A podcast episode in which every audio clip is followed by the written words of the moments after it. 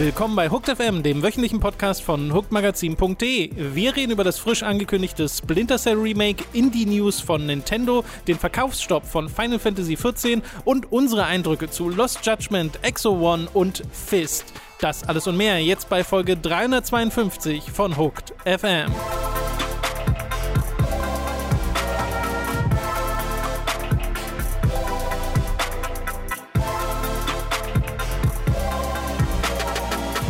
Wir begrüßen euch bei einer neuen Folge Hooked FM. Ich bin Tom, neben mir sitzt der Robin. Moin, moin. Und dies ist die letzte Folge für das Jahr 2021. Tschüss, tschüss. Zumindest vom regulären äh, Podcast. Es wird noch einen Podcast geben, nämlich an Heiligabend, wenn alles klappt, den Jahresrückblicks-Podcast, das große Special, das wir jedes Jahr wieder machen. Darauf könnt ihr euch also freuen. Aber das hier ist zumindest die letzte reguläre Ausgabe. Wir machen dann ein bisschen Pause und Anfang Januar geht es dann wieder los. Wir können euch noch nicht so ganz exakt sagen, welchen Januar, aber so das finden wir dann gemeinsam raus. Ich schätze mal so die zweite Woche oder sowas, genau. Äh, werdet ihr ja dann sehen. Aber äh, wir brauchen die Pause. und wir beginnen direkt mit einer News, die sehr gut zu dem passt, was wir auch in der letzten Woche hatten, nämlich von Ubisoft. Beziehungsweise eine Sache wollte ich noch vorher sagen. Wir nehmen das ja am Freitag auf, mm. aus Produktionsgründen. Mhm. Und äh, deswegen, falls am Wochenende jetzt die Welt explodiert die ist. krassesten Sachen angekündigt ja. wurden. Vielleicht füge ich die dann als Audiodatei hier im Nachhinein ein, aber äh, zumindest haben wir das da nicht mit drin. Aber wir haben Splinter Cell drin. Mhm. Da wurde nämlich ein Remake und auch diesmal wirklich offiziell angekündigt. Also es ist mal nicht nur ein Gerücht. Wir hatten ja dieses Ding mit uh, Splinter Cell wird Open World werden und hast nicht gesehen. Aber jetzt haben Ubisoft offiziell bestätigt, dass bei Ubisoft Toronto, die ja auch Blacklist gemacht haben, äh, ein Remake zum ersten Splinter Cell entsteht, das halt jetzt auch schon wieder 19 Jahre alt ist. Wir haben das bei Temple 3 erst vor kurzem nochmal komplett gespielt. Mhm. Äh, Empfehlung dafür, falls ihr das nochmal sehen wollt. Creative Director ist Chris Orty und es wird die Snowdrop Engine benutzen. Und ganz wichtig, es wird kein Open World Spiel. Ja, genau. Da hat sich das Gerücht als äh, falsch herausgestellt. Äh, dass denn, wir, es gibt noch ein Splinter Cell. Ja, das halte ich für unwahrscheinlich einfach mal, aber weiß ich natürlich auch nicht mehr als ihr. Ähm, und das beruhigt mich natürlich, dass es ein lineares Splinter Cell gibt. Ich verstehe allerdings nicht, das hatten wir schon mal besprochen, äh, privat, warum ein Remake? Ähm, ich, also ich verstehe, warum ein Remake. Ich glaube, es vereinfacht die Produktion aus vielerlei Hinsicht, weil du halt eine, ja. ein, ein, die Säulen stehen bereits, auf denen du direkt aufbauen kannst. Aber jedes Splinter Cell ist so ein bisschen das Remake des vorherigen Splinter Cells und es gibt dann so die einigen Teile, die so ein bisschen rausbrechen, wie sowas wie Double Agent das erste Mal und Conviction dann. Mhm. Aber wenn du dir halt Splinter Cell 1, Splinter Cell Pandora Tomorrow und Chaos Theory und auch Blacklist noch anguckst und halt Double Agent äh, auf der alten Konsole, mhm. auf der Xbox, ähm, dann sind das ja im Kern alles die gleichen Spiele mit neuen Szenarien, aber es, es, es ist ein sehr ähnliches Spiel. Ja. Ähm, und deswegen verstehe ich nicht so ganz, was mir das als Fan gibt, einfach dann das, den ersten Teil nochmal zu erleben. Obwohl hier ist es so ein Fall, im Gegensatz zu sowas wie jetzt Resident Evil 4 oder auch Prince of Persia, Sands of Time, da bin ich auch sofort auf spielerischer Ebene, sehe ich sofort, was dann die wirklich essentiellen Verbesserungen sein können, denn mhm. wir haben ja, oder du hast ja vor allen Dingen äh, bei Time to 3 den ersten Teil gerade erst vor einigen Monaten, oder ist schon wieder ein Jahr her, ist zwei Jahre her? Scheiße, das ist wahrscheinlich schon wieder ewig her. Ja. Weiß ich, weiß ich jetzt gar nicht mehr so hundertprozentig. Ja, aber ich glaube, es ist noch kein ganzes Jahr her. Nee, okay. Aber wir haben halt den ersten Teil von Splinter Cell auf, bei Time 3 komplett durchgespielt. Genau. Und da wurde genau das ja auch offensichtlich, dass es da ja. schon deutlich ist, dass dieses Spiel von 2001 ist. Ja. Ja, äh, und das Oder merkt man. Zwei. Ich glaube zwei. Irgendwie sowas um den Dreh rum. Ähm, und da merkt man halt, dass es diese ähm, altertümlichen Game-Design-Entscheidungen dort immer noch gibt, relativ altertümliche.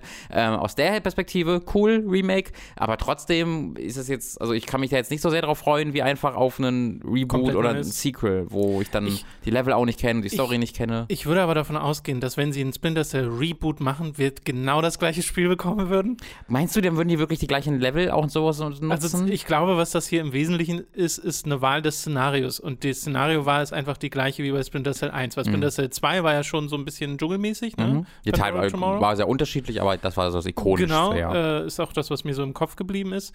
Und hier sagen sie sich halt, nee, wir wollen halt zurückgehen zum ersten. Und Remake ist, glaube ich, wie du schon sagst, produktionsbegründet einfach eine gute Entscheidung, weil man schon mal eine, eine Baseline hat, auf der man aufbauen kann. Ich glaube aber trotzdem, dass hier sehr viel Potenzial für Veränderung besteht. Nicht nur im Sinne von Gameplay, wo man ganz offensichtliche Sachen anpassen mhm. kann, kann, wie die Steuerung oder sowas, weil die ist ein bisschen hakelig, wenn Ja. man nochmal zurückgeht zum Xbox oder PC-Original oder PS2-Original oder wo auch immer ihr es gespielt habt. Und äh, die Levels selbst, da kann man aber auch nochmal ordentlich Ja. rangehen. Und ich glaube nicht, dass das einfach nur, also ich glaube nicht, dass hier Raum für Raum nachgebaut wird. Nein, nein, das glaube ich auch nicht. Aber halt, ich weiß ja trotzdem dies, das Setting einfach. Also ich weiß ja trotzdem, dass wir wahrscheinlich auf einer Bohrinsel irgendwann sein werden oder was, zumindest so ähnlich wie eine Bohrinsel, wo er war. Ja, ja, ja. Äh, dass man in der Botschaft wahrscheinlich sein wird, in der CIA einmal sein wird. Also das meine ich halt. Und dass ich das halt weiß, finde ich ein bisschen schade. Ähm, ich, äh, so, dass, dass du einfach quasi nicht so wirklich überrascht werden Genau, kannst. dass von ich halt nicht sage, oh geil, neues Splinter Cell, ich weiß nicht, was ich da bekomme. Ja, ja, ja. Und dann spielst du meinetwegen Pandora Tomorrow und dann fährst du plötzlich, kletterst du plötzlich auf einem fahrenden Zug umher äh, oder sonst irgendwas, sondern in meinem Gefühl weiß ich jetzt halt schon, was, was das Spiel ist und alles andere würde mich wundern, weil warum sollten sie es sonst Remake nennen? Ähm, und das finde ich ein bisschen schade, finde ich ein bisschen unnötig. So, das ist ein weiteres, so nach Resident Evil und nach Dead Space, wo ich auch wieder sage, weiß, also okay, I guess, aber Mhm. hätte für mich auch lieber ein neuer Teil gewesen sein können. Äh, ich freue mich natürlich nichtsdestotrotz drauf. Ja, ich freue mich da auch drauf. Es ist mir deutlich lieber, als wenn sie jetzt einen Open World Ja. äh, Splinter Cell erzwungen hätten, was wie gesagt immer noch passieren kann. Aber äh, vielleicht ist das ja auch genau die Taktik, damit Maybe. diese, damit beides zu haben. Hm. Also sowohl ein klassisches Splinter Cell, auf das man dann zeigen kann, wenn man sagen kann, hier habt ihr euer klassisches Splinter Cell. Und parallel gibt es den Splinter Cell Reboot, der eine offene Welt haben wird. Das, also das glaube ich jetzt nicht mehr, einfach weil das ja auch gerade erst, also das, die fangen jetzt die Entwicklung erst an. Das war ja auch eine Ja. sehr unspektakuläre Das- Ankündigung, wo sie gesagt haben, wir entwickeln das Genau. jetzt Es bald. Ist so eine Ja, und Website-News. sie, und sie von stellen Ubisoft. aktiv ein für dieses Ja, ja, Spiel ja. noch. Also das ist noch drei, vier Jahre bestimmt hin, ähm, ewig hin. Und äh, ich glaube nicht, dass jetzt das dann ein großer Reboot oder ein Sequel schon viel weiter sein wird. Ähm, also und ich glaube nicht, dass dann zwei so große Projekte gleichzeitig begonnen werden. Ähm, Ist natürlich pure Spekulation, aber nee, ich glaube, das ist jetzt einmal erstmal das und sie gucken, ne, das, das ist jetzt das Safe, wo sie gucken, ob es da noch Interesse gibt und wenn das sich so gut verkauft, wie man das hoffen mag, Mhm. ähm, dann wird man vielleicht mal mehr bekommen und dann muss man weiterschauen. Sie sagen, also Sie haben das angekündigt mit, wie gesagt, das ist so eine, so eine News auf einer Website, in der aber auch ein Interview stattfindet mit dem Produzenten und dem Director Mhm. und so. Und da wird direkt nochmal gesagt, dass Sie, also zum einen, dass es natürlich linear bleiben soll, dass Sie aber auch die Kompaktheit des Spiels als Vorteil sehen. Mhm. Also es wird direkt dort gesagt, dass das halt ein sehr äh, dense, als dense wird es beschrieben, also es ist ein sehr dichtes Spiel, äh, was die Levels angeht. Äh, und das finde ich schon mal gut, weil Mhm. das heißt auch schon mal, okay, sie werden jetzt nicht ein riesen Ding draus machen, dass sie irgendwie Level groß vergrößern oder sowas. Äh, und äh, da bin ich sehr interessiert dran, wie das dann am Ende aussieht. Und sie beschreiben in diesem Interview ihre interne Tagline, die Mhm. da lautet Respect the Goggles. also respektiert die Brille. Äh, und das passt sehr gut zu Splinter Cell. Also zumindest von dem, was sie dort sagen, gibt es mir Vertrauen darin, dass das hier ein scheinbar kompetentes Projekt wird. Es ist Ubisoft, da gibt es immer noch sehr viel Potenzial, Mhm. Sachen zu verhauen, aber NFT-Einbindung, du hast deine eigene Goggles mit einer eigenen Nummer. zum. Beispiel, ja, ähm, hoffen wir mal, dass dem nicht so ist. Äh, aber ja, Splinter Cell Remake wird wahrscheinlich dann was für 2024 oder so. Ja, glaube ich auch. Ich kann es, ich sehe nicht, dass es früher kommt. Ich rechne sogar eher mit ein bisschen später. Aber Splinter in Snowdrop Engine stelle ich mir schon cool vor. Ja, das bietet sich natürlich voll an, einfach weil du mit dieser Dunkelheit kannst du so viel machen und du kannst da so richtig reinklotzen mit moderner Ja, auch Technik. mit den, mit den Filtern für die. Brille oder sowas. Da könnte man effekttechnisch auch ein bisschen was machen. Ich freue mich da schon echt drauf, ähm, aber ich bin halt, habe halt eine gesunde Skepsis, die bei dieser Firma, glaube ich, angebracht ist. Apropos NF Sehr. NFTs, hast du das mit Stalker mitbekommen? Ja, ich habe es jetzt hier nicht mit reingenommen in die News, weil es wirklich so ein Ding war von äh, die Stalker. Zwei Leute haben gesagt, hey, Stalker 2 gibt NFTs, äh, werdet zum Meta-Human in unserem Spiel. Und dann gab es ziemlich viele Leute, die gesagt haben, äh, lasst mal lassen. Ja. Und dann haben sie es gelassen. Ja, sie haben zuerst noch gesagt, ich verstehe, wir verstehen, dass ihr das scheiße findet, aber wir machen es trotzdem, weil wir das Geld brauchen für die Entwicklung. Mhm. Und dann haben die es fünf Minuten später gelöscht und dann eine Stunde später dann gepostet, okay, wir, wir lassen Zeit. Das ist, das ist äh, insane. Ich bin, also das kommt ja angeblich auch dann raus nächstes Jahr. Mal gucken. Angeblich kommt es im April bereits, wenn ich richtig in Erinnerung habe, Ja. oder Mai. Red Candle Games haben ihr offizielles Spiel angekündigt, auch jetzt nicht in wahnsinnig spektakulärer Form, da gibt es jetzt keinen großen Trailer oder sowas, sondern ein Artwork und eine Beschreibung von Red Candle selbst. Das Spiel hört auf den Namen Nine Souls, also nicht Souls, Mhm. Souls, S-O-L-S. Äh, und Red Cannon Games, falls ihr es nicht, im, nicht mehr im Kopf habt, ist der taiwanesische, das taiwanesische Entwicklerstudio, die vorher so Sachen gemacht haben wie Devotion und Detention. Mhm. Und bei dem einen gab es sehr viel Drama um Release wegen äh, chinesischer in Interferenzen und sowas. Das, da haben wir auch damals im Podcast drüber berichtet. Äh, und das jetzt soll ein sehr anderes Spiel werden. Das anderes waren ja Horrorspiele. Äh, einmal aus der 2D-Perspektive und einmal wirklich aus der 3D-Perspektive, Ego-Perspektive. Und das hier soll jetzt ein ähm, storyreicher oder also lore-rich nennen mhm. sie es, also viel Hintergrundgeschichte, 2D-Action-Plattformer werden. Und zwar direkt inspiriert, sie nennen es wirklich beim Namen von Sekiro, mhm. äh, von dem Deflection-Based Gameplay, also von ja, dem ganzen Kampf, Parieren ne? und Blocken, mhm. äh, das sie dann hier auch reinbringen wollen. Sie bezeichnen es als Asian Fantasy, als racheerfüllte Quest, äh, auf die man da geht, um die neuen Souls zu töten. Ich weiß nie so richtig, wie ich das aussprechen soll. Souls. I don't know. Gar keine Ahnung. Und äh, auf dem Artwork sieht man so einen Fuchshelden, der auf so einer nach Platine oder zumindest nach so äh, Cyberpunk oder, oder ja, Elektroartigen äh, aussehenden Boden steht, wo auch Cyborg-Leichen um ihn herum liegen und der guckt in die Reflexion einer, ähm, ja, einer Lache rein, in der dann wiederum eine Fantasy-Welt äh, zu sehen ist. Und äh, das sieht ziemlich cool aus. Ja. Und es gab auch schon im März mal einen kurzen Videoclip, den sie gepostet haben auf Twitter, wo es noch keinen Namen hatte, so gar nichts. Und da sieht man auch die Grafik so ein bisschen, mhm. dieses sehr nach Hand gezeichneten aussehende Spiel, was auch ganz cute aussieht. Aber äh, das finde ich interessant, mal sehr andere Richtung für dieses Entwicklerstudio. Das, ich finde das super. Nach diesen zwei Spielen, die ähm, beide schon sehr unterschiedlich waren im Gameplay, aber dann in ihrer auch in ihrer Präsentation unterschiedlich waren, aber im Gefühl natürlich recht ähnliches Genre ja. äh, oder das gleiche Genre bedient haben, äh, dann so einen Left Turn zu machen und dann ein so sowas komplett anderes, ähm, da bin ich sofort super interessiert dran, weil ich finde halt auch, dass es wirklich in, das Key Art sieht super cool aus und die ja. kurze Clip sieht ganz, sieht ganz cool aus, auch wenn man da noch nicht wirklich viel sieht. Ähm, dass sie jetzt schon sagen, Sekiro Light, Kampfsystem, finde ich, finde ich spannend. Ähm, da bin ich voll dabei. Wenn so ein unglaublich talentiertes Team mhm. dann auch so unterschiedliche Sachen versucht, da bin ich immer erstmal total dabei. Ja, wir haben aber noch gar keine zusätzliche ja. Information, was Release angeht oder sonst irgendwas. Ich schätze mal, dass wir dann vielleicht auf einem Event des nächsten Jahres mal einen Trailer sehen werden. Vielleicht zum Beispiel bei der Nintendo Indie World, denn Maybe. die äh, gab es auch wieder in dieser Woche.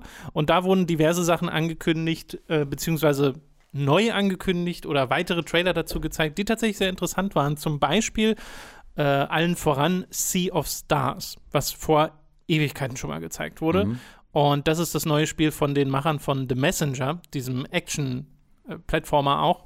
Und Sea of Stars wird aber was sehr anderes, wird ein Rollenspiel, das sehr Chrono-Trigger-artig ist, so Chrono-Trigger-artig, dass der Chrono-Trigger-Komponist selbst, äh, Yatsunori Mitsuda, dabei ist. Äh, und das Spiel sieht halt auch aus wie Chrono Trigger, mhm. nur halt in noch schönerer Pixel-Grafik und Erkundung soll eine ganz große Rolle spielen, die Story soll eine ganz große Rolle spielen. Und es soll Ende 2022 erscheinen, ist also noch lange, lange hin. Und äh, sie sagen, äh, dass es äh, auch wenn es im gleichen Universum spielt wie The Messenger, dass man The Messenger nicht gespielt haben muss. Ja, was genau. ich mir genau. jetzt aber auch schon dachte. Ja, ja. Hätte ich sehr seltsam gefunden. Vielleicht, vielleicht sieht man den Shopkeeper irgendwo, der ein paar Gags macht. Das ist ein guter Punkt, ja. Weil der war ja sowieso, sehr gut vorstellen. Ich habe es ja nicht durchgespielt, aber der, wirkt, der war doch sowieso ein bisschen übernatürlich, oder? Der ja, Shopkeeper. Ja, ja, da, ja. da haben sie ein bisschen. Da haben sie doch so einen einfachen Verbindungspunkt. Mit. Ja.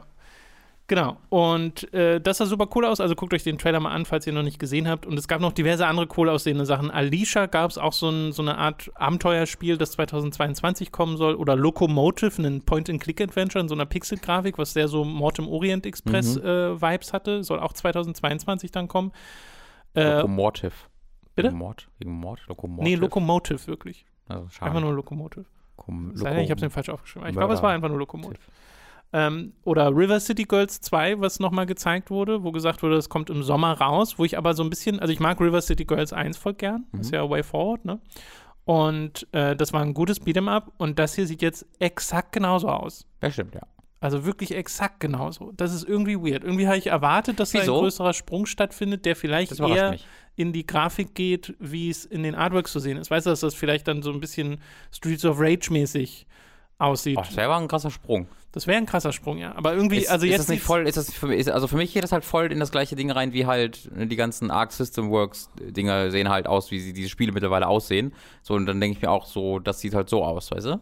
Das ist halt der Stil dieser ja, Reihe. klar, ich weiß auch nicht, warum ausgerechnet da ich mir dann mehr von erwartet hätte oder vielleicht einen deutlicheren stilistischen Mhm. Wechsel. Also selbst wenn man bei der Pixelgrafik geblieben wäre, dass zumindest sich die Umgebung oder sowas stark unterscheiden. Aber es sieht wirklich aus wie mehr vom Gleichen, was Ja. jetzt nicht schlimm ist, aber äh, weiß nicht, hat bei mir jetzt auch keinen großen Hype geweckt. Okay. Ich freue mich, dass es mehr River City Girls gibt, aber es sah halt exakt genauso aus. Äh, und Omori, das es auf dem PC schon gibt, äh, kommt dann auch im Frühling auf äh, die Die Switch. Ja. Äh, genau wie übrigens auch ähm, Grime, das wollte ich auch nochmal erwähnen. Das gibt es bisher auch noch auf PC. Ja. Äh, dieses Metroidvania und das kommt auch nächstes Jahr. Und Remnant from the Ashes, das war nicht in der Show drin, wurde aber geratet von ESRB, wird also wahrscheinlich auch auf der Switch Mhm. erscheinen. Äh, seltsam, dass das da nicht in der Show drin war. Es gab noch diverse andere Spiele dort. Äh, das wäre sehr kleinteilig, die jetzt alle Mhm. durchzugehen. Äh, deswegen eine ja. Empfehlung, einfach mal da selbst in die Trailer reinzuschauen, äh, weil da waren ziemlich coole Sachen dabei. Zum Beispiel auch After Love, eine Visual Novel slash Rhythmusspiel.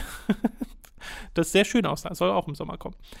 Wir haben dann noch äh, Neuigkeiten äh, in Filmrichtung, denn Mega Man soll eine Live-Action-Adaption bekommen, was tatsächlich schon ewig im Gespräch ist. Seit 2018 wurde das schon mal genannt, dass da äh, Live-Action passieren soll, aber es soll eine Netflix-Adaption geben von Mega Man als Live-Action.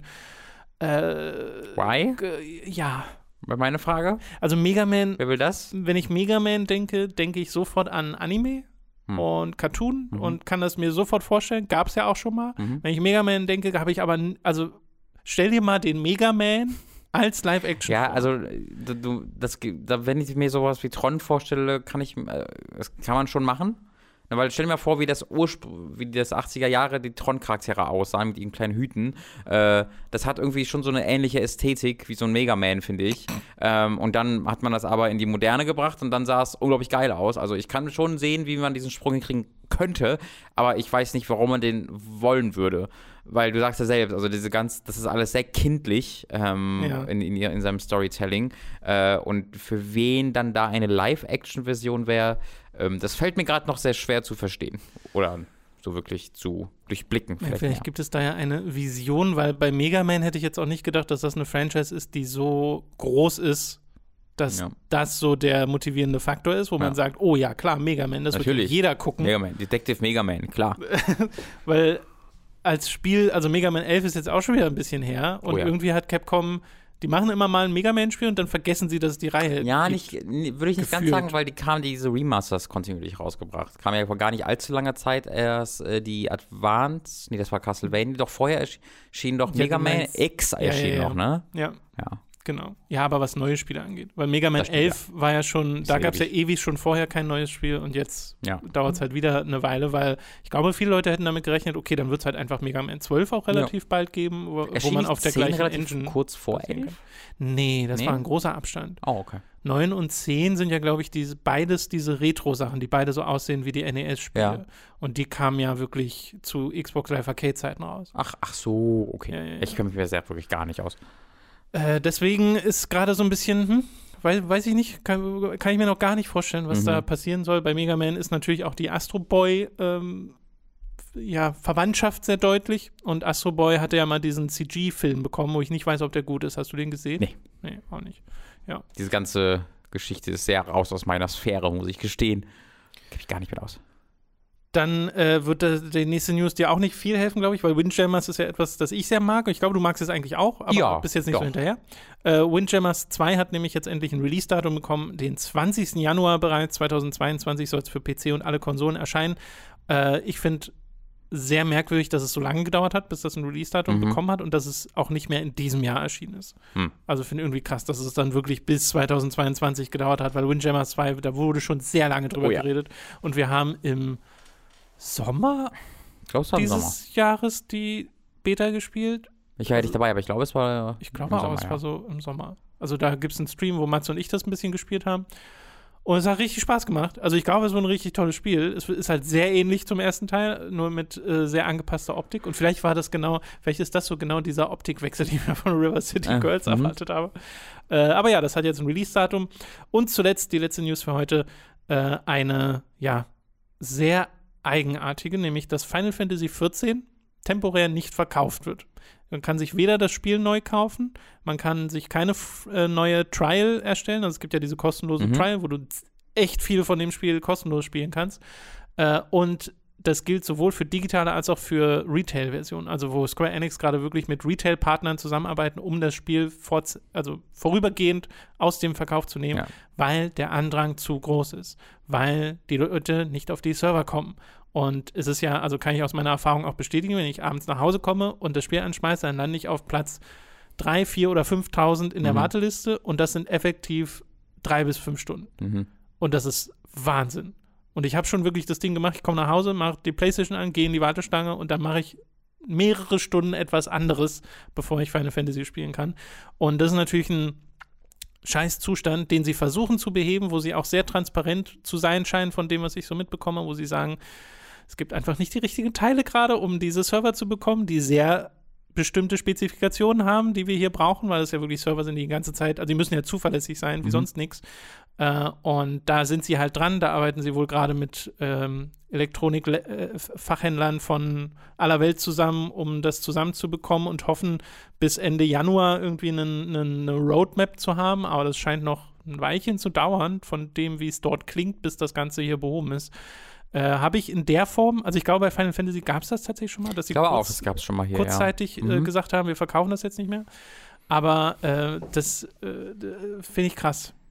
Ja. Es gibt sehr schöne Memes äh, dazu, wo äh, Yoshi P zu sehen ist, wie er Suffering from Success. Genau, Suffering mhm. from Success und so, so. Da muss ich sehr schmunzeln drüber, aber es ist natürlich irgendwie krass.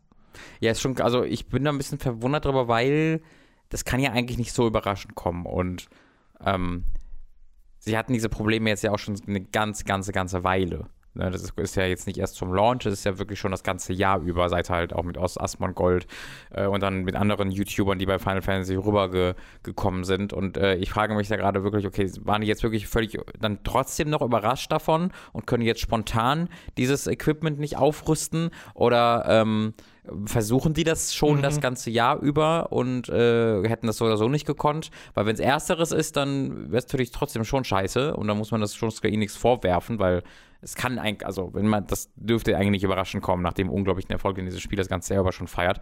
Ähm, aber ist natürlich völlig verständlich.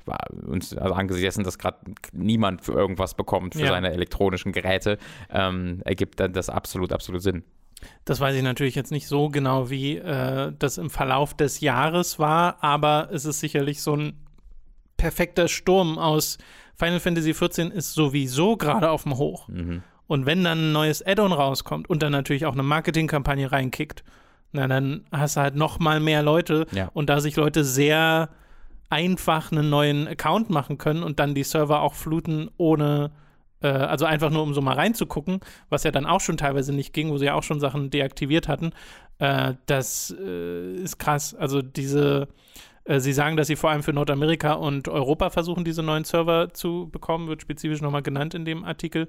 Aber äh, ist, ich frage mich, ab wann man wieder Final Fantasy 14 kaufen kann, weil das natürlich kurz vor Weihnachten mhm. ist heftig, weil es hatten bestimmt mehrere Leute vor, mal zu Weihnachten in Final Fantasy reinzuschauen, weil ja jetzt gerade auch quasi die Urlaubszeit dann startet. Ja. Äh, das geht da nicht. Nee.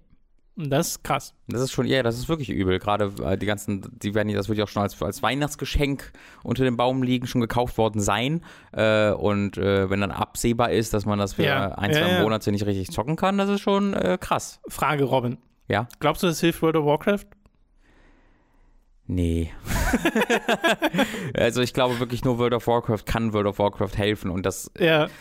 ist halt sehr davon abhängig, was sie mit dem nächsten Add-on machen. Also ich glaube, das ist wirklich komplett das, das schmieden die ihr eigenes Glück. Und ich leide ja auch sehr mit diesem Team mit, weil dieses Team, alles, was, was ich von denen lese und so, äh, ist ja, dass die, dass die, die aktuell da arbeiten, genauso unter dem ganzen Activision-Ding oder noch viel mehr leiden als wir, weil sie halt da arbeiten und mit den Konsequenzen leben müssen äh, und gleichzeitig halt auch noch ihr eigenes Spiel haben, das muss man auch gestehen, sie zu großen Teilen selbst so krass vor die Wand gefahren haben mit Spielentscheidungen und Gameplay-Entscheidungen und Story-Entscheidungen, die sie getroffen haben. Ja. Aber das ist gerade eine Kombination aus, aus Sachen, das wünsche ich, das würde ich niemandem wünschen äh, an, an Entwicklern. Und äh, ich bin da, da aber, also sorry, dass ich da jetzt in so einen, in so einen Monolog verfalle, aber da denke ich halt öfter drüber nach und dass ich mir denke, okay, dieses nächste Add-on Ja, von ja. World of Warcraft ist wirklich make it or break it. Ähm, weil äh, das, was man dachte, so das passiert nie, so dieses World of Warcraft ist, wirkt irgendwie so unbesiegbar und äh, ne, untouchable,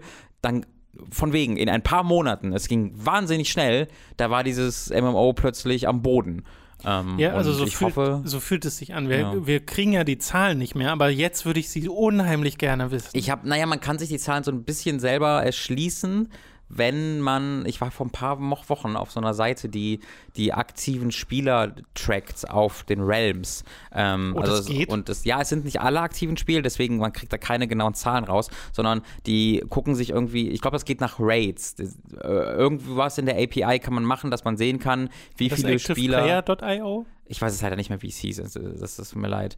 Ähm, aber da konnte man nachsehen, welche, wie viele Spieler äh, aktiv sind auf einem Realm, die ein bestimmtes Ziel erreicht haben, in den irgendwie die einmal geradet haben auf heroisch oder sonst irgendwas, weiß ich nicht genau. Und das war schon, also auf dem Server, auf dem ich gespielt habe, waren es insgesamt 1000 Leute, die da aktiv waren, was nicht so viel erscheint. Okay. Also ich habe hier so eine Seite, aber ich will die mal nicht zitieren, weil ich gar nicht weiß, wie Ja, ich weiß es auch. akkurat das ist. Also deswegen, ich, es, das soll, jetzt- ich wollte damit- auch nicht sagen, ich weiß jetzt, ob es wenig oder viel sind, Ja, weil ich ja, weiß ja. nicht, wie viel es vorher waren, aber ich bin mir sicher, wenn man wollte, könnte man da ne, eine ganz gute Zeitlinie draus, äh, draus basteln. Aber ähm, also es, es geht ja, ist eigentlich alternativlos, dass diese Zahlen krass eingebrochen sind, weil dieses Spiel seit, Mhm. das hat jetzt gerade einen kleinen Mini-Patch oder einen, einen, einen spielerischen Patch bekommen, der so ein paar Sachen geupdatet hat, die seit Beginn des Add-on-Releases eigentlich schon gefordert wurden. Aber ansonsten äh, steht das ja auch still und es wurde jetzt ja schon auch kommuniziert, dass der nächste Patch dann schon der letzte Patch sein wird und der quasi einen Patch früher zu Ende geht, wie das, ich glaube, auch bei Warlords war. Ähm, und, und sie dann schon zum nächsten Add-on springen. Aber das ist gerade wirklich ein vollumfängliches Desaster, was da, was da mit, Ja. der, mit der Firma passiert und auch mit diesem, mit diesem Spiel ich passiert. frage mich, ob die sich dann, oder vielleicht passiert das auch schon, weiß ich nicht, von Final Fantasy XIV mal inspirieren lassen, von der Art und Weise, wie dort Patch-Struktur und Add-on-Struktur aussehen. Ich, wür, ich würde mich freuen, aber ähm, andererseits haben sie natürlich auch ihre, also es könnte natürlich auch sehr schnell nach hinten losgehen, weißt du, wenn du jetzt anfängst, okay, nach, ja, nach wie vielen Jahren? Nach 17, wann kam das raus? 2003, 4, 4, 3, irgendwie Ja. sowas. Also weiß nicht, nach 16, 17, 18 Jahren fängst du dann an, plötzlich was anderes zu machen und zwar genau dann, wenn der eine Konkurrent erfolgreich wird, dass er genau dann anfängt, den Konkurrent zu imitieren. Das kann natürlich auch sehr nach hinten losgehen. World of Warcraft 2, when? Ja, Naja. ich glaube nicht unter Activision. Nee, ich glaube auch nicht unter Activision. Das kann ich mir sehr schwer vorstellen, dass man jetzt noch mal, mal eben so ein neues Nope. MMO anfängt. Äh, gut, das äh, soll es gewesen sein zu Final Fantasy XIV. Und damit sind wir auch durch mit den News für diese Woche. Na, habt ihr schon alle Weihnachtsgeschenke gekauft? Ich hoffe es, denn jetzt sind wirklich nur noch ein paar wenige Tage Zeit. Wenn nicht, dann verschenkt doch einfach ein Zwei-Jahres-Abonnement für NordVPN. Unter nordvpn.com slash hookedfm bekommt ihr einen hervorragenden Deal, nämlich 73% Rabatt auf das Zwei-Jahres-Paket und zusätzlich auch noch einen Gratis-Monat obendrauf. Damit surft ihr nicht nur sicherer im Internet umher, sondern bekommt etwa auch Zugriff auf Spiele, die nie in Deutschland erschienen sind. Falls ihr euch die digital kaufen wollt, könnt ihr das auf allen den ganzen verschiedenen Plattformen machen, indem ihr einfach NordVPN aktiviert, eine Region auswählt, in der dieses Spiel erschienen ist und schon könnt ihr euch euch ganz normal kaufen und zum Beispiel auf der Xbox dann auch mit eurem ganz normalen lokalen Profil spielen. Habe ich selbst schon ein paar Mal gemacht, ist super easy und wirklich sehr, sehr zu empfehlen. nordvpn.com slash hookedfm ist die Adresse für 73% Rabatt auf das Zwei-Jahres-Paket mit einem zusätzlichen Monat. Wir kommen zu den Spielen, die wir in der letzten Woche gespielt haben. Und bei Robin ist das etwas, das nicht nur in der letzten Woche, sondern auch schon in den Wochen davor stattfand. Nämlich endlich mal Lost Judgment, das bei mir auch noch ganz weit oben steht auf der To-Play-Liste. Und von dem, was ich von dir bereits gehört habe über das Spiel, wir haben ja schon im Jahresrückblicks-Podcast Mhm. darüber geredet. Äh, das hört ihr dann in der nächsten Woche, beziehungsweise, nee, noch in dieser Woche. Wir, ich muss zeitlich einordnen, ja, wir nehmen stimmt. das in der Woche davor auf. Äh, aber ja, Lost Judgment, äh, der Nachfolger zu Judgment, einem Spiel, das wir beide wahnsinnig gerne mögen, das storytechnisch äh, abgeht, Ja. äh, könnte man sagen, äh, und sehr viel Spaß macht und halt diese Yakuza-Tradition des Action-Spiels fortsetzt, mhm. wo ja Yakuza selbst jetzt eher in Rollenspielrichtung geht, haben wir Judgment als Action-Reihe, was ja eigentlich eine ganz schöne Dynamik ja. ist. Äh, und du kannst uns ja mal sagen, ob Lost Judgment da an die Qualität des Vorgängers anknüpft. Ja, genau. Das, äh, ich muss sagen, es ist noch ein Ersteindruck. Äh, ich wollte jetzt die Chance nutzen, um halt vor der Weihnachtspause ja. ähm, mal einen, einen Eindruck zu sagen, weil dieses Spiel jetzt ja auch schon wieder ein bisschen älter ist oder ein paar, vor ein paar Wochen, Monaten oh, bereits erschienen ist. Was heißt denn dann Ersteindruck bei sowas? Zwölf Stunden. Ja, ich wollte gerade sagen. Ähm, zwölf Stunden. Ich bin aber. Kein Ersteindruck mehr. ich bin halt nach zwölf Stunden Spielzeit immer noch im vierten Kapitel von zwölf, ähm, obwohl die äh, bei How Long to Beat sagt, das sei nur 22 Stunden lang in seiner Hauptquest, aber ich kann mich da nie durch zu, durchrütteln, mhm. einfach nur die Hauptquest zu machen. Ähm, hier glaube ich noch weniger als je, zu, denn je zuvor.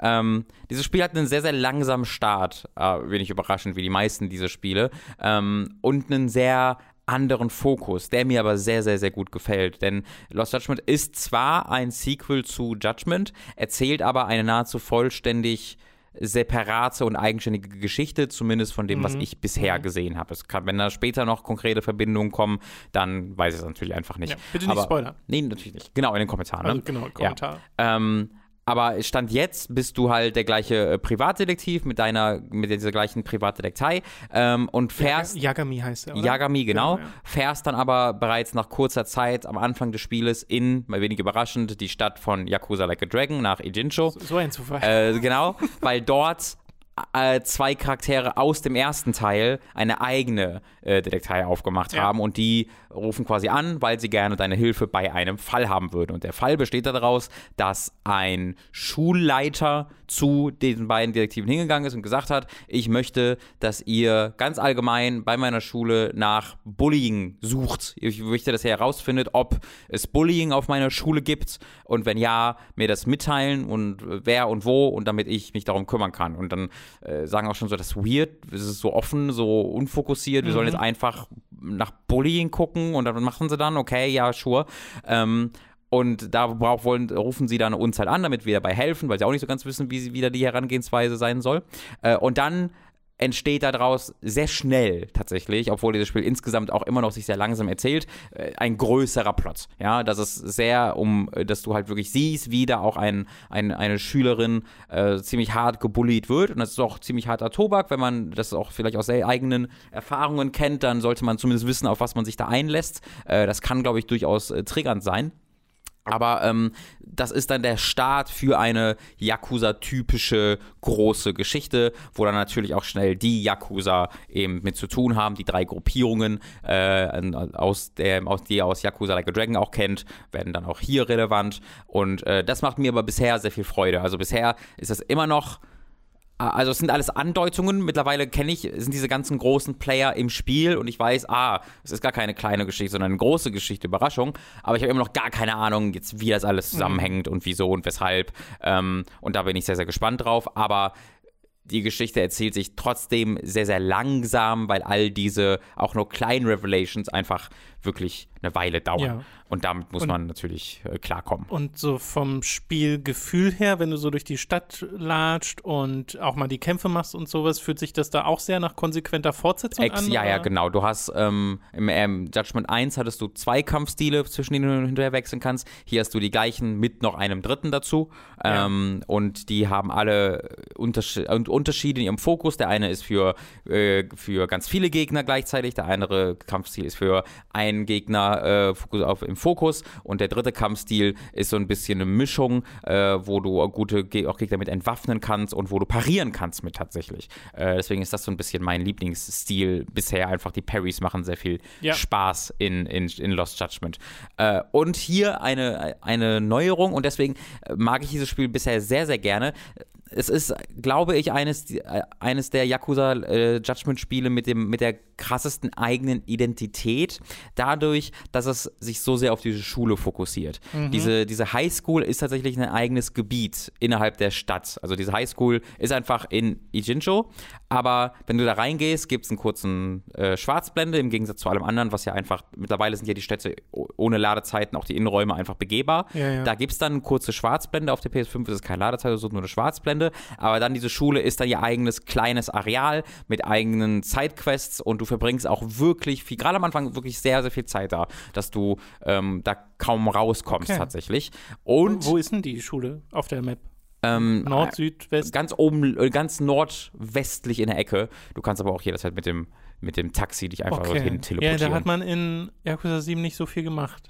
nee, nee, genau, die gab es da, glaube ich, auch nicht. ja. Also das, das weiß ich nicht, ich müsste ich noch mal überprüfen, aber ich glaube, die gab es da nicht. Ähm, müsste, man, müsste man mal gucken. Ähm, und innerhalb dieser Schule, und das äh, führt dann auch in diese sehr eigene Identität rein, die dieses Spiel für mich aufgebaut hat, gibt es dann eine eigene Art der Nebenquests. Es gibt immer noch Nebenquests, in diesem Fall aber nur knapp irgendwie 40, was für diese Serie relativ wenige sind.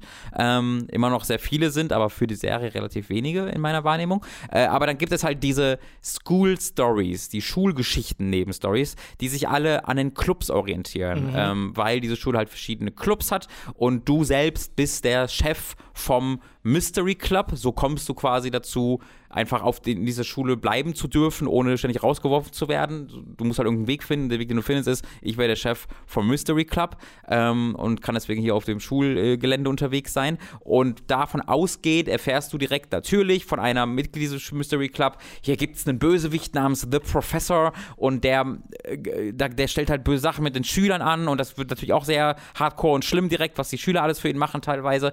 Und um dieses Problem zu lösen und herauszufinden, wer der Professor ist, ähm, musst du dann natürlich in die unterschiedlichen Clubs dich hineinwiggeln und äh, die infiltrieren, äh, diese Schülerclubs. Und das beginnt dann als allererstes so mit dem Tanzclub, weil in dem Tanzclub gibt es eine Schülerin, die sich als, oh, wie nennt sie das die ganze Zeit? Nicht. Oh, ich hab's vergessen. Sie nennen, also nicht, sie sagen Sugar Daddy und die, die, dieses Girl ist irgendwie das Sugar Girl oder so. Sie haben da einen, einen bestimmten Begriff, den sie immer und immer und immer und immer wieder nutzen.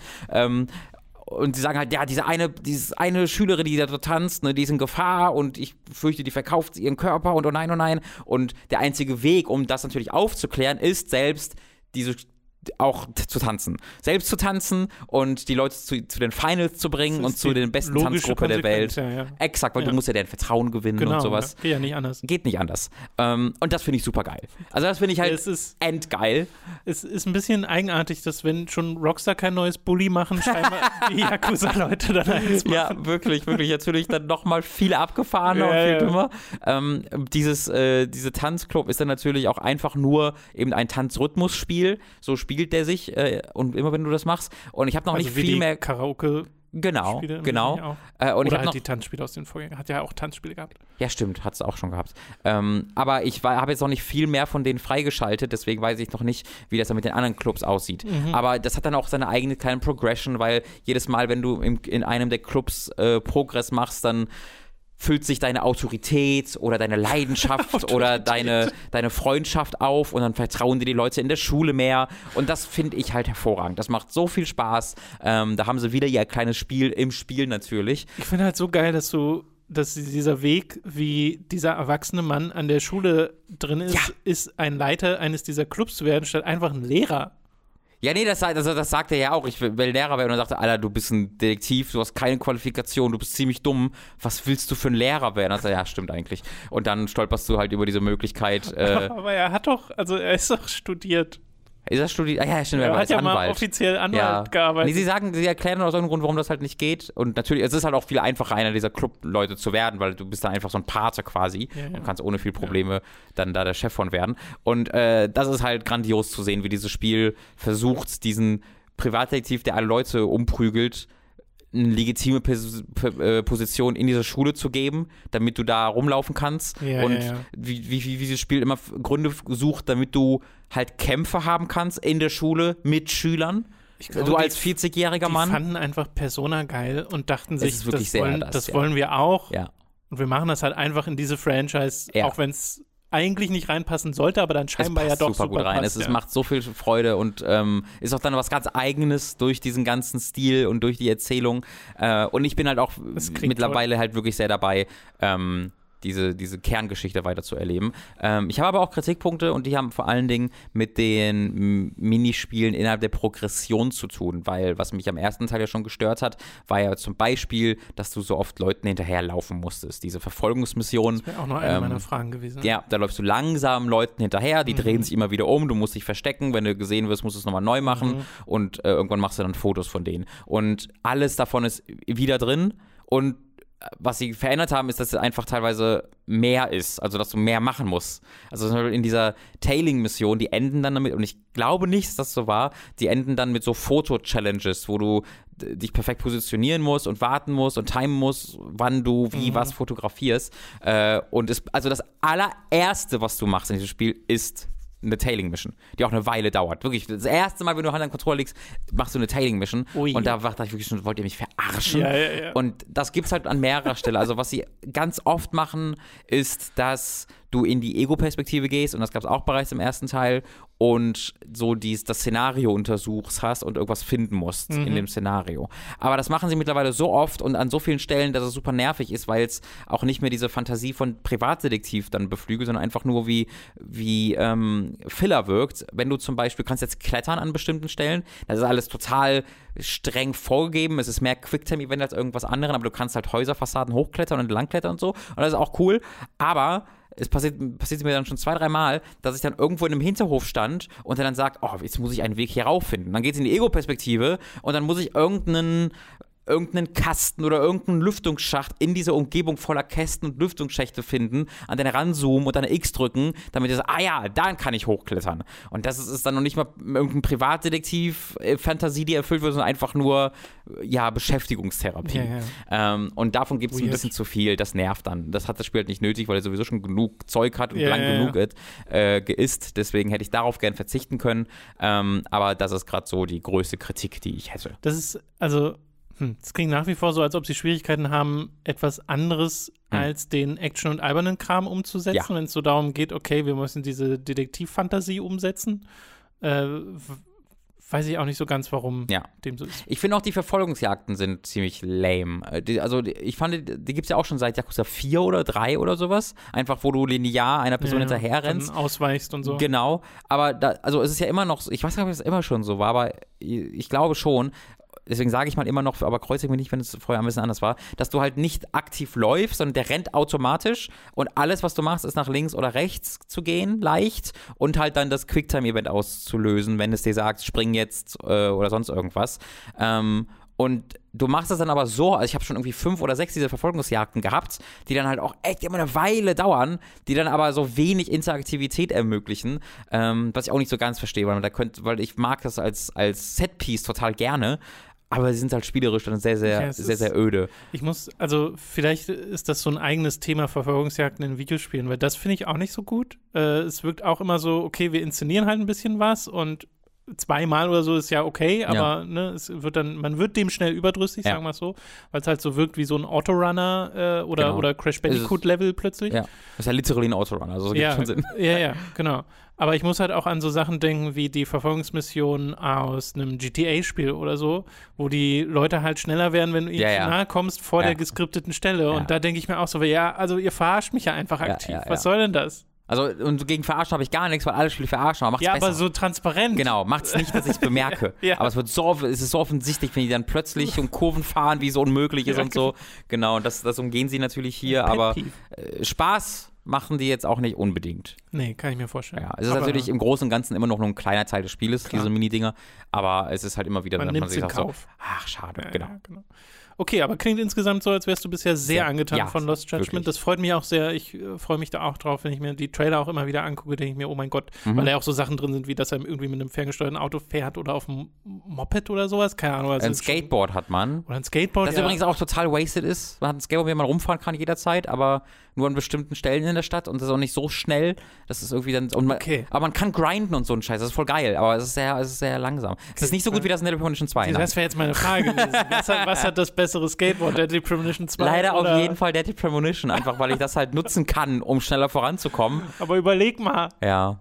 Deadly Premonition. Ja, gut. Und man hat, Okay. auch, man hat halt einen Detektivschieber, was ziemlich gut ist. Den Hund. Ja, in Lost Judgment. Ja, der kommt nicht dann. ein Shiba, der schiebt, sondern Nee, ein Sch- ein Sch- ein Shiba. Shiba. Inu. äh, der halt vorbeikommt und einfach sagt, hallo, ich bin Detektivhund. Und dann sagst du so, holy shit, wow. Und dann hast du den. das haben die doch auch aus Phoenix Wright. Die sollen doch endlich mal eine freaking offizielle Kooperation machen, dass Capcom da reinkommt Ja. und dann triffst du einfach Naruhodo Es aus gibt- äh, Ace Attorney. Es gibt eine ganze, es gibt eine große Katzennebentätigkeit, wo man Katzen finden muss, wie im ersten Teil auch, aber dann auch benennen kann. Du kannst den Namen geben und dann musst du herausfinden, was der, was die mögen und nicht mögen äh, und mit denen sich anfreunden und dann geben die dir quasi, helfen die dir auch bei Quests bei bestimmten, was, ich, was hervorragend ist. ha. Das klingt alles gut, Rob. Ja, es also ist alles fast sehr gut. alles klingt gut. Es ist fast alles sehr gut. Genau. So, ich möchte mal reden über äh, zwei Spiele, auch nur ganz kurze Ersteindrücke, äh, aber ich komme in diesem Jahr sonst nicht mehr dazu, äh, weil ich die im letzten Solo-Stream gespielt habe. Nämlich einmal das, äh, die, diese Monster Rancher DX-Spiele, die Mhm. rausgekommen sind. Also da gibt es ein Ding, was man sich auf der Switch holen kann. Das heißt Monster Rancher 1 und 2 DX und äh, das kostet, glaube ich, 30 Euro. Und das sind die ersten zwei Monster Rancher-Spiele, die es damals auf der PlayStation gab. Nur Monster Rancher, kennst du das? Ja. Also, äh, war das nicht auch mal eine RTL 2-Serie?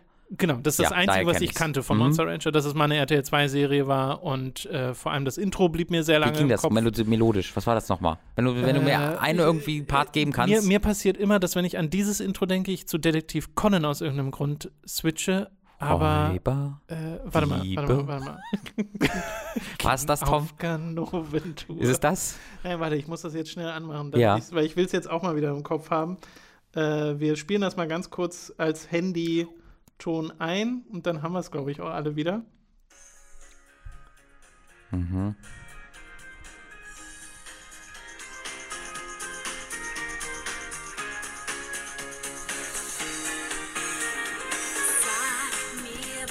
Oh. Was ist bloß los mit unserer Welt? Okay, ja, we, we got it. Nicht, Ne? dass wir alle weggebannt werden. Ähm, sofort. Sofort weiß ich Ich will den Bescheid. Refrain nochmal haben.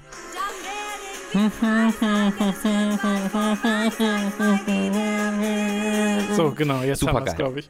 Äh, genau, aber das ist auch das Einzige, was ich kannte von der von Monster Rancher.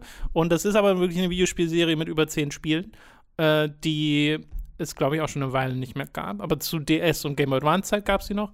Und äh, jetzt habe ich halt mal eins davon angespielt. Und das ist, also sie werden ja als Monster Breeding Games oder so bezeichnet, weil es ist wirklich ein bisschen Tamagotchi-mäßig. Also es ist nicht so, dass du hier in eine Welt gehst als Third-Person-Perspektive oder sowas, sondern du hast so eine Stadtansicht und du hast eine Ranch-Ansicht und du hast ein Monster, was du bekommst. Und das wird generiert ursprünglich aus einer CD, die du einlegst in deine erste Playstation. Also von einer Audio-CD oder Ja. sowas. Äh, aus den Hä? Daten werden die generiert, die Was? äh, Monster. Verstehe ich nicht. Was, Ja, es war- gibt- was sagst du mir gerade? Es gibt auch so ein, es gibt äh, im Spiel so ein Intro, Ja. wo so schwarz-weiß äh, historische Footage quasi gezeigt wird mit so äh, Solid 3D, Style? 3D-Figuren, nur halt keine echte. Ja. Und wie die so Ach so. alte Steinplatten aus Tempeln holen und die Steinplatten haben halt CD-Form und dann wird das in die aktuelle äh, Welt gebracht und dann sind das halt CDs. Also da kommen die Monster her. Frag mich nicht, wie es funktioniert, Robin. Frag mich einfach. Aber dann musst du eine echte, musstest du eine echte Audio-CD von dir reintun Genau, und dann ja. hat er die Daten davon gelesen und dann hat Genau. er dazu, pa- ich verstehe das nicht. Ja, also es wird halt irgend, irgendwelche Blödsinns-Zeichenfolgen von Titeln sein, die er dann benutzt, um halt eines seiner Monster Aber auszuwürfeln. das ist ja crazy cool. Das klingt super, ne? Ja, das hätte mir als Kind absolut den Kopf zerstört. Ja, same, bei mir auch. Und äh, das erinnert mich auch an VIP Ribbon zum Beispiel, womit ich mich jetzt in den letzten Wochen auch ein bisschen beschäftigt habe, weil da kannst du auch deine eigenen Audio-CDs benutzen und daraus wird dann ein Level richtig generiert. Äh, und ja, jetzt geht das auf der Switch natürlich nicht. es wird schwierig, da eine CD reinzukriegen. Äh, deswegen haben sie stattdessen eine Datenbank an Songs. Random Songs. Okay. Und ich Echte hatte- Songs? Ich glaube schon. Ja.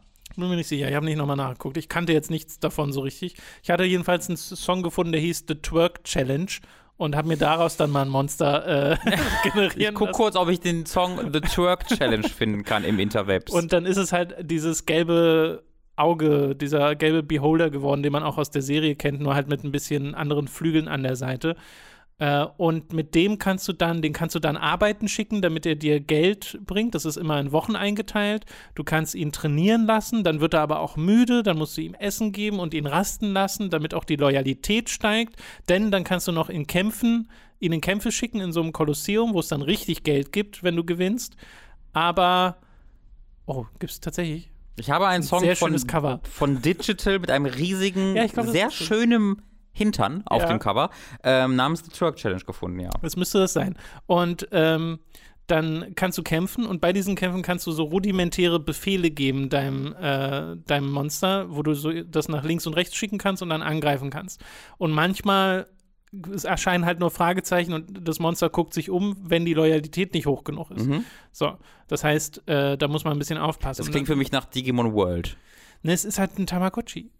Also wie sehr Digimon War World Digimon nicht- World ein bisschen Monster Rancher? Von dem bisschen was wieder, bei- erinnerst du dich noch? Ja, aber da ist man ja wirklich rumgelaufen und so. Okay, das macht man hier nicht, stimmt. Das hatte dann noch mehr so Abenteuer-Flair. Hier machst du ja wirklich scheinbar nichts anderes. Also, ist, also wenn du sagst, man läuft nicht rum, sind es dann alles einfach Menüs? Genau, bis auf die Kämpfe und so. Also, Okay. also du hast schon immer Grafik vor den Augen. Wenn du in der Range bist, dann läuft da dein Monster auch wirklich rum Ja. in 3D. Und wenn du den auf Job schickst, kommt so eine kleine 2D-Animation, wo der Job äh, zu sehen ist.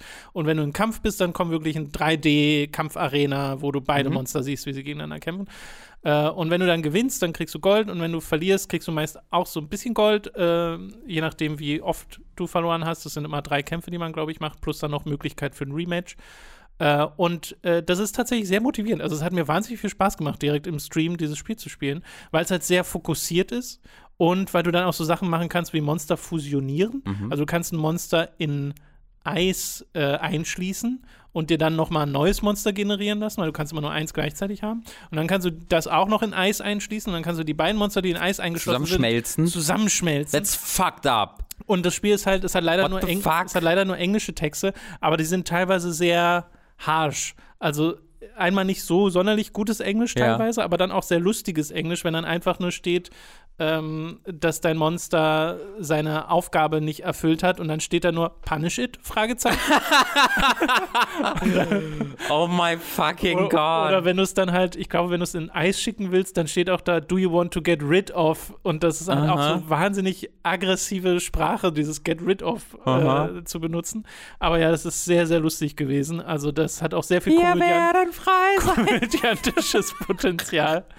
Äh, da habe ich mich direkt ein bisschen drin verguckt. Das will ich jetzt noch weiterspielen. Äh, aber es ist, wie gesagt, nur ein erster Eindruck. Schaut doch mal in den Stream rein. Also zwei Lebewesen, die du als Sklaven gehalten hast, zu schmelzen, ineinander zu schmelzen, um ein neues Lebewesen daraus entsteht, ist eine der fuck, also most fucked up Sachen, die ich seit langer Zeit gehört habe. Ja, ist aber auch Persona. Beziehungsweise Shin Ja. Megami Tensei. Ganz ehrlich, nee, weil selbst wenn ich mir Persona 5 denke, wo die exekutiert werden und dann geschm- das ist immer noch weniger, also weil das ist so ein seltsames David Lynch Kronberg Horror äh, Buddy Horror Vorstellung. Natürlich wird es so nicht dargestellt, aber als Idee, Ja. dass die Leute, dass die geschmo- ineinander geschmolzen Also genau, werden. wie, wie genau das passiert und scheinbar sind, entstehen sie auch aus Daten, also so richtig Ja. weiß ich das natürlich auch nicht. Sind äh, Monster Rancher Digimon? Leute, erklärt mir das mal bitte. Eigentlich nicht, aber ja. Das klingt so. Weil auch dieses Monster Hunter Digimon World so sehr nach diesem Konzept klingt. ja. Ich wäre interessiert daran, Freunde. Und das andere Spiel, was ich in dem Stream gespielt habe, war äh, Yu-Gi-Oh! Rush Duel Dawn of the Battle Royale. Hat nichts mit den aktuellen Battle Royale-Genre zu Was tun. ein Name. Das ist einfach nur so ein Ding im Spiel selbst. Dawn of the Battle Royale. Äh, und da war ich auch, also erstmal war ich sehr erschrocken von den Dialogen in dem Spiel, die Kann- diesmal tatsächlich auf Deutsch sind. Kannst du ein bisschen Kontext geben? Ist es jetzt neu erschienen? Das ist ein neues Remake? Das ist ein, nee, nee, das ist was wirklich da ein neues Spiel, basiert, glaube ich, auch auf den aktuellen Yu-Gi-Oh! Anime-Kram. Und Also, äh, achso, ganz äh, akt- der aktuellen Serie, meinst du? ja, Yu-Gi-Oh! Äh, fuck, wie hieß das?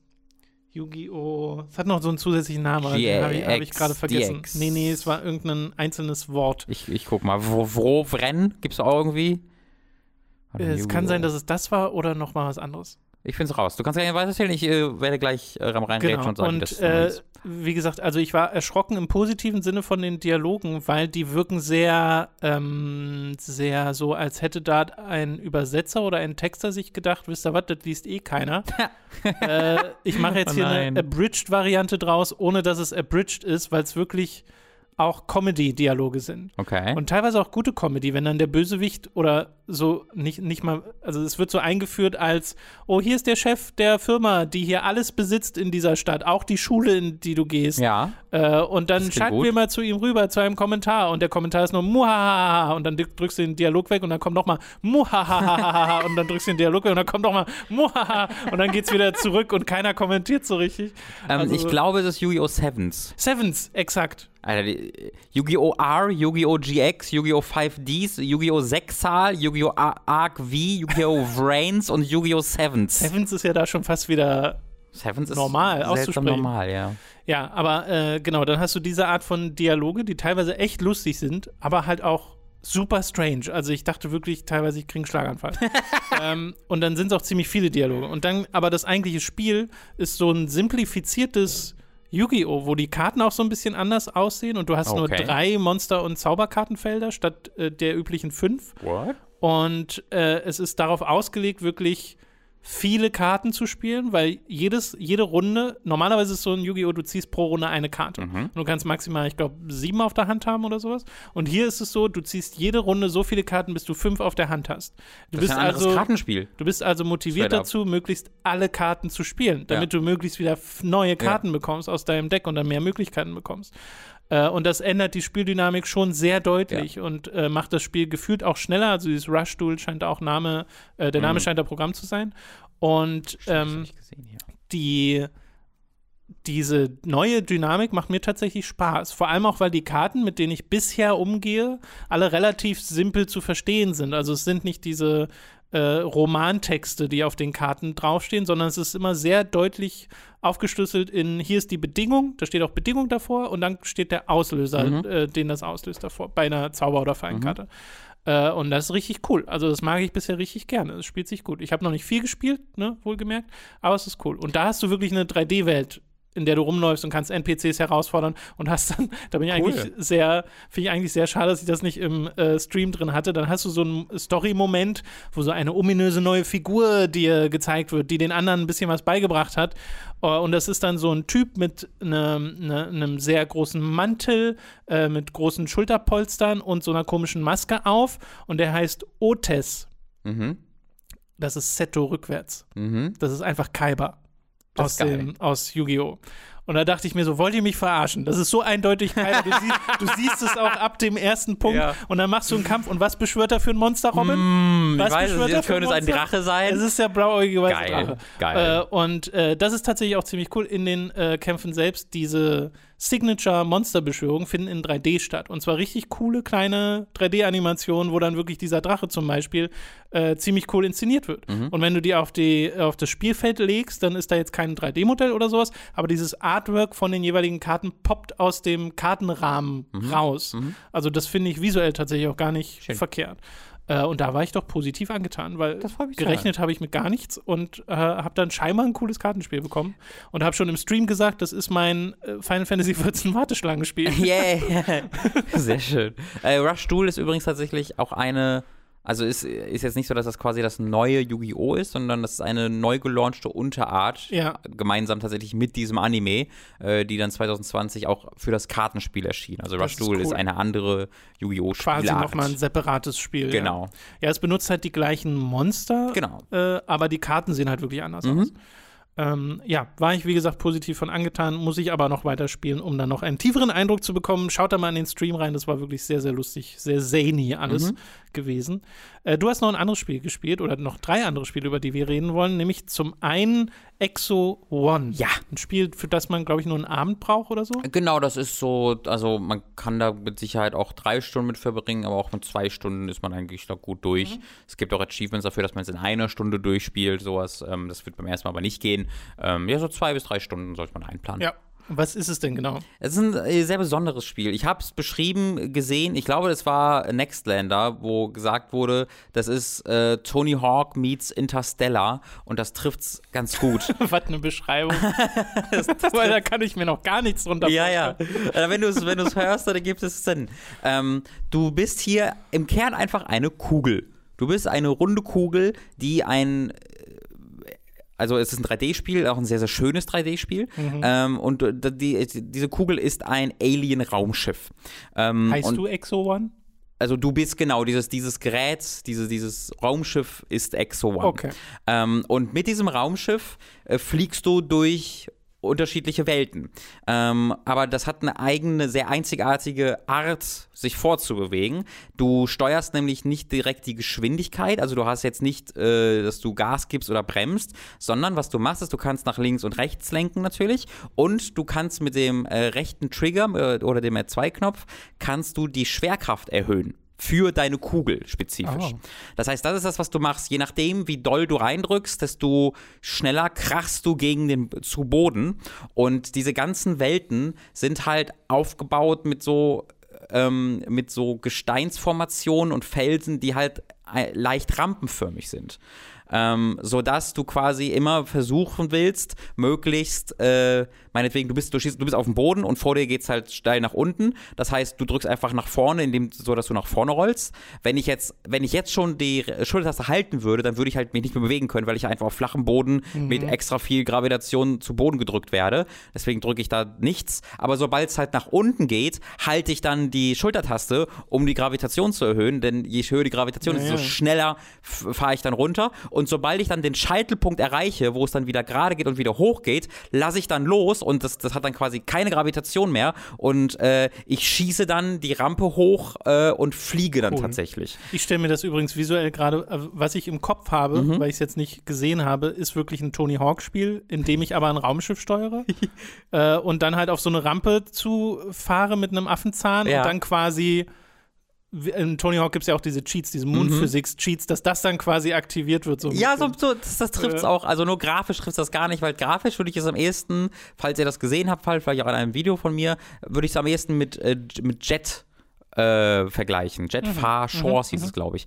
Ähm, wo du extrem, also diese Landschaften sind extrem weitläufig, extrem gigantisch, ähm, wirklich wunderschön, alles sehr sphärisch Ja. und ruhig, mit immer wieder sehr ausgewählter, aber absolut spektakulär hervorragende Musik, die dann im Hintergrund läuft. Ganz viel, aber auch einfach nur Stille. Ähm, und du kannst halt wirklich ins Weltall fliegen. Also du, du kannst dann, du, du, du kannst dein, dein, dein dieses Raumschiff auch aufbessern, indem du halt so Upgrade-Punkte in der Spielwelt findest und dann wirst du schneller und, dein, äh, und deine, dein, deine Gleitfähigkeit wird verbessert, denn die hast du auch noch, auf die komme ich gleich zu sprechen. Ähm, aber wenn du halt wirklich ein paar Mal, das ist halt ziemlich schwierig, weil du hast ja keine klassischen Rampen, ne? Du, also du hast nicht einfach nur, hier ist eine Rampe und dann mache ich das jetzt, sondern es sind ja einfach große Landschaften mit Gesteinsformationen. Das Ja. ist halt eine der Kernherausforderungen, dass dann sowas zu finden, wo du dann richtig gut von weg beschleunigen kannst. Aber wenn du halt mal was findest, wo du so richtig gut Geschwindigkeit ähm, gewinnen kannst, dann kannst du halt wirklich nahezu ohne, ohne Grenze weit nach oben dich schleudern. Und das ist eine der beeindruckendsten Sachen, die ich dieses Jahr gemacht habe in einem Videospiel tatsächlich, ist es zu schaffen, von dem Boden eines Planeten eine Wolkendecke zu durchbrechen, bis in die Atmosphäre oben zu kommen. Und das wird alles flüssig, ohne irgendein Ruckeln oder sowas dargestellt. Und es ist natürlich alles eine zurückgefahrene Grafik, weil nicht besonders viel dargestellt wird. Aber das, was dargestellt wird, sieht wirklich unglaublich gut aus. So ein My Planet Needs Me Moment, wenn du Ja, ja, wirklich. Fliegst. Und die, die, ich habe gerade schon erwähnt, dass man gleiten kann. Das ist halt die zweite Steuerungsmöglichkeit, die man hat, neben dem ich äh, aktiviere die Gravitation, ist halt, dass du den linken Trigger hältst und dann halt in so einen, also diese Kugel drückt sich dann quasi ganz flach zusammen, äh, sodass sie so ein bisschen wie so ein Jet aussieht. Und dann gleitest du halt tatsächlich einfach. Und da bist du dann nicht besonders schnell, aber du kannst halt eine längere Zeit in der Luft bleiben. Und wie lange du gleiten kannst, kommt halt ein bisschen darauf an, wie viele Upgrades du aufgesammelt hast. Und wenn du in Wolken bist, kannst du länger gleiten. Äh, oder wenn du so Luftströme entdeckst. Und das ist im Grunde das Spiel. Du hast dann äh, zwei Hand, zweiten, ja, wie viel, ein knappes Dutzend Level, würde ich jetzt mal schätzen, weiß ich nicht genau, ähm, die dann auch echt schön viel Variation reinbringen. Also es gab auch mal ein Level, das komplett unter Wasser war. Und dann hast du diese Steuerung und denkst du dir, interesting, was mache ich denn jetzt? Und dann musst du halt gucken, was du dann machst.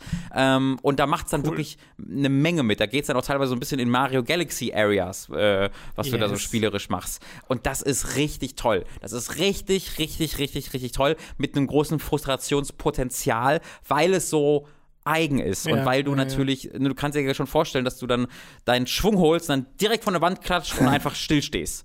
Ähm, und du hast natürlich extrem große Weiten, die du durchfliegst und durchrollst hier. Deswegen äh, musst du hier wirklich dich ein bisschen dann auch an die Steuerung gewöhnen und sowas, aber das ging bei mir recht fix. Und dann konnte ich halt dieses wirklich, dieses audiovisuelle Meisterwerk komplett genießen für das, was es ist. Ähm, und fand auch, dass es perfekt die Länge, perfekte Länge hat, weil das ist ja keine sehr tiefgehende Spielerfahrung, das Ja. heißt, da wurde mir dann auch nicht langweilig. Es gab so ein, zwei Stellen in dem Spiel, wo ich ein bisschen lange eine Sektion durchgerollt oder durchflogen habe und wo ich dann dachte, jetzt könnte ich gerne zum nächsten übergehen. An, bei anderen habe ich dann extra viel Zeit verbracht, weil ich dann ganze Zeit noch versucht wurde, ins Weltall zu fliegen, ähm, weil ich dachte, hier ist es perfekt. Und das fand ich ganz, ganz, ganz, ganz toll. Es erzählt sogar auch noch eine Geschichte im Hintergrund tatsächlich. Ähm, auch wieder recht, ähm, ja, also ein bisschen schwerer verständlich, die Prämisse einfach zu verstehen. Hier ist ein Team von Astronauten auf den Ju- zu den Jupiter geflogen und man hat den Kontakt verloren und dann gab es und dann kehrte, wenn ich es richtig verstanden habe, nur dieses Raumschiff zurück, dieses Alien-Raumschiff, das du jetzt steuerst. Und während du dann die, die Level durchfliegst, hast du ganz so Flashbacks und das ist ein bisschen gruselig teilweise sogar, aber nicht jetzt Horror oder so. Einfach eine coole Atmosphäre, die da aufgebaut wird. Das war im Game Pass? Das habe ich über den Game Pass, was Game Ja. Pass gespielt. Ich weiß leider nicht, wie viel es regulär kostet. Aber ist auch am PC im Game Pass. Ähm, Exo One kann ich wirklich sehr, sehr empfehlen. Das war eine richtig tolle, kleine, einzigartige Spielerfahrung. Also auf Steam kostet 16 Euro. Ja, das finde ich ist doch ein angemessener Preis, weil die, also ich sehe auch voll, dass man das äh, öfter spielen kann. Ähm, ich weiß nicht, ob die Upgrades beibehalten werden, ich hoffe, aber äh, das, das macht einfach voll Spaß. Mhm, schön. Ja, manchmal ist so, es muss ja nicht, die, die Länge bestimmt nicht das, was man da bekommen hat Genau. äh, im Preis-Leistungs-Verhältnis. Ja. Äh, du hast noch Fist weitergespielt, Forged Yes. in Shadow Torch. Da haben wir vor einer Weile schon mal drüber geredet. Das ist dieses Metroidvania-artige Spiel, Mhm. wo man einen anthropomorphen Hasen steuert, der eine große mechanische, ja, was ist das, Armwaffe hat. Ja, das ist eine große Faust. Eine Faust, kleine, ja, ja, genau, Eine ja. ganz große Faust. Also er hat so einen, so einen fast schon so einen kleinen Mech-Suit an und von seinem Genau. Rücken geht eine gigantische Faust ab, die die Bewegung seiner kleinen Hasenfaust Genau. kopiert. Und damals meintest du schon, das macht richtig Spaß und das hat so eine sehr schöne Story und Atmosphäre, die sich selbst sehr ernst nimmt, aber sehr weiß, was sie macht, Mhm. so Warhammer-technisch.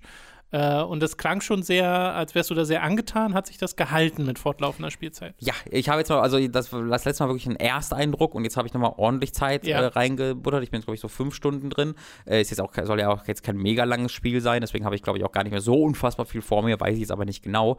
Ähm, aber es hat sich, der positive Eindruck hat sich sehr, sehr erhärtet, ähm, weil es dann auch noch wieder mehr macht, als ich gedacht hätte. Du, du schaltest noch so eine Hub-Area frei, wo du dann wirklich ganz viele NPCs auch hast, mit denen du sprechen kannst, äh, wo du diverse Progressionsmechaniken noch freischaltest. Ich habe mittlerweile auch mehrere Waffen freigeschaltet, zwischen denen man sehr dynamisch während eines Kampfes hin und her schalten kann auf Knopfdruck. Und die zweite Waffe, die man freischaltet, ist so ein ist es so ein, so, ein, so ein Bohrer, so ein Drill, so ein gigantischer. Also ändert sich dann der Arm oder? Ja, ja, genau. Ja, das, ich, man sieht es ja von der Seite ein bisschen entfernt, deswegen habe ich noch gar nicht genau drauf geachtet, Okay. ob es einfach der Arm ist, der sich, der man wechselt. ja. Was würde ja Sinn ergeben.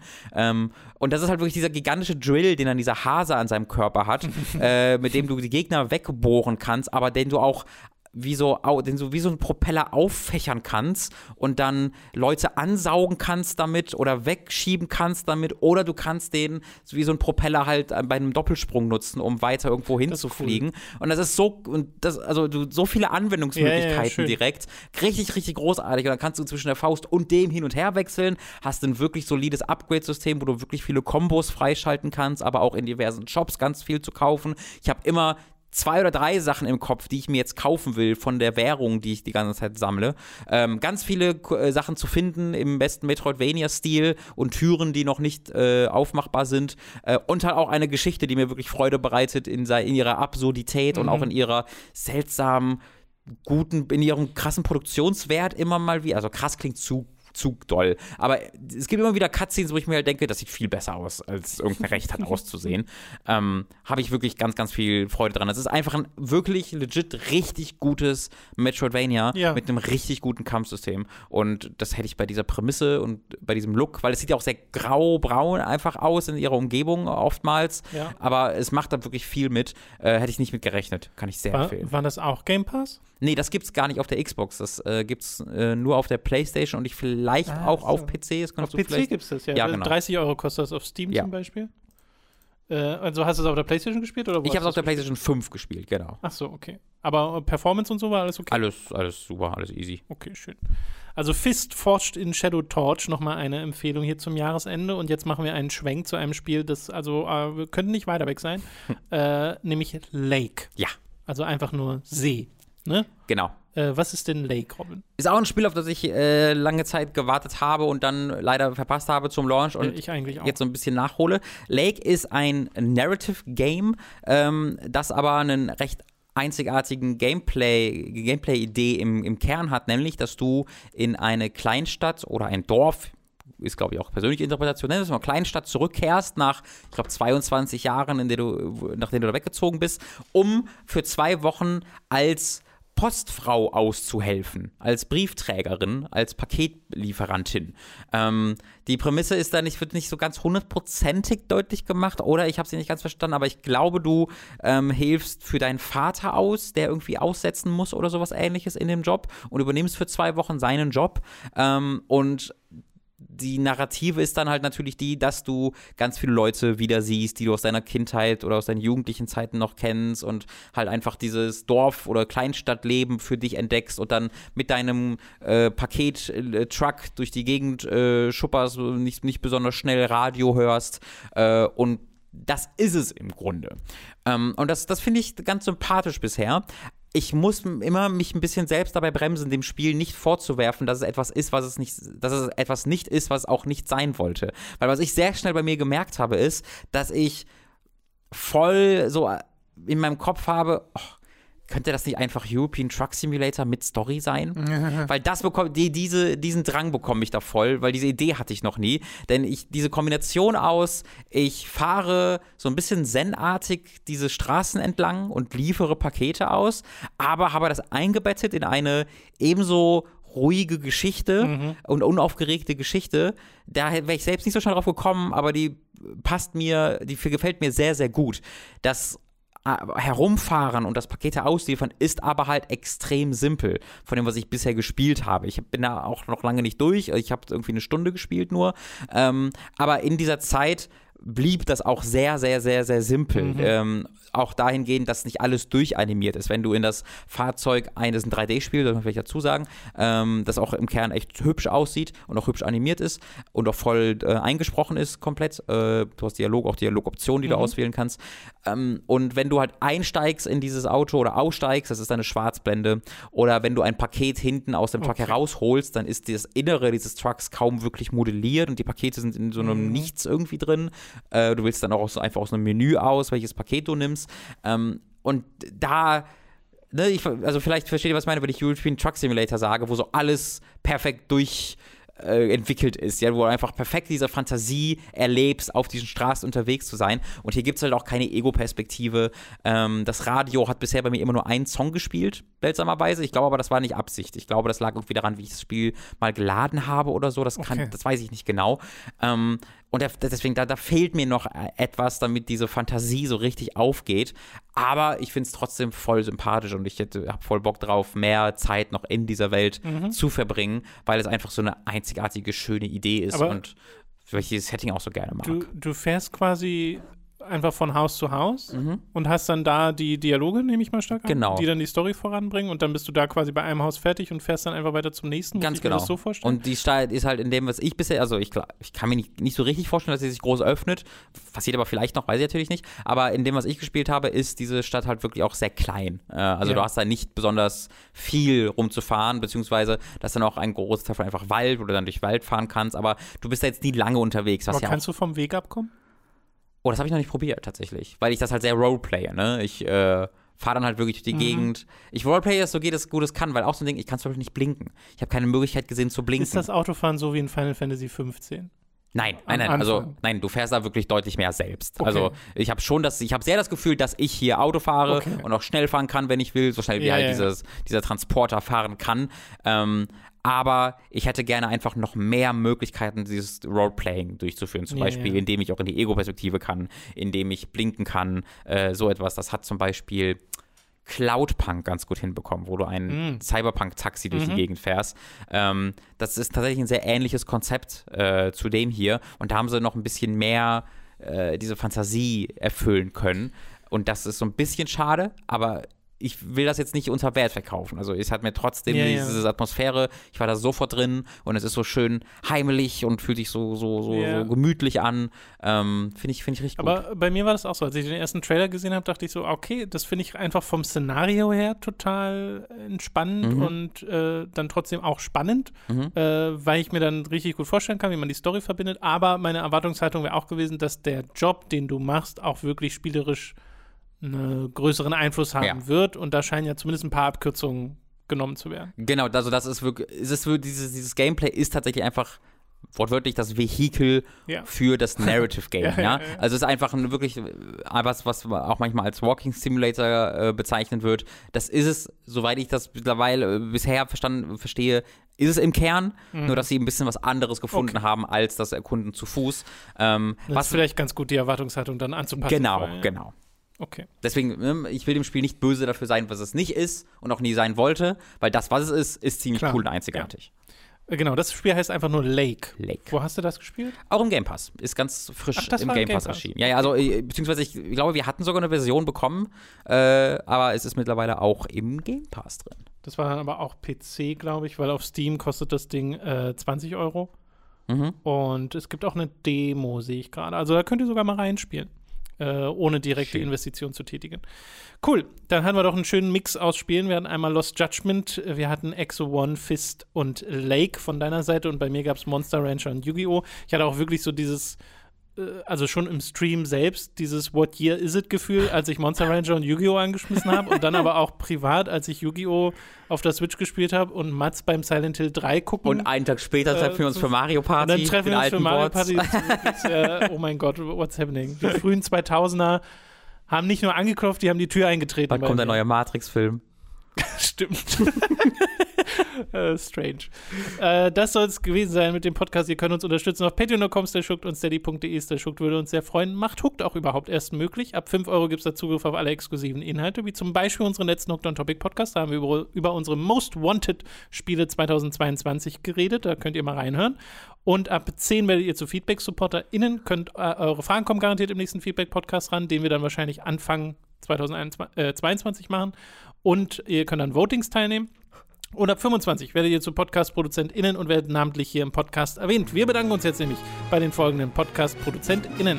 A. Der Anfangsadler, Chipza, Christian Hündorf, Crushhead82, Jonathan Styles aka Don Stylo, Dopsy, Dwayne Johnson, Ienias, Fure96, Gerebor, Gunnar Hildebrand, Hauke Brav, Higa Diga, Jan Lippert, Knirps Raun fordert dich heraus, Lennart Struck, Marc Lammers, Markus Ottensmann, Matze, McLavin 008, Michael, Michael Noritz Wolf, Mori, Mutkipp, Numimon digitiert zu Old Sport, Oliver Zirfers, Puckespuddy aka der Weihnachtsdrache, Ralle, Rick O, Rülux, Simon Dugbichai, Snake, this is no trick. It is true power. Now let me read your mind. Ah, I see. You're a fan of Hooked. The Nerdus Maximus, Tommy88088, Zavex, Zero Keim, Zombie und die Schlussschlange. Vielen Dank an alle Podcast-ProduzentInnen. Dankeschön und entspannte Feiertage Ich euch genieße allen. sehr die Metal Gear Solid Zitate in Auf jeden Fall. Podcast-ProduzentInnen. Äh, genau, euch äh, wunderschöne Feiertage, schon mal einen guten Rutsch an dieser Stelle. Wir hören uns ja dann quasi noch im Jahresrückblick und äh, Time to 3 Videos und sowas gibt es ja auch parallel. Also so ganz weg sind wir ja nicht. Mhm. Trotzdem freue ich mich jetzt sehr auf die Pause, die, die Ja, ich bei auch. uns bevorsteht. Irgendwie auch. Okay, dann äh, hören wir uns im neuen Jahr. Bis dahin. Tschüssi. Tschüss.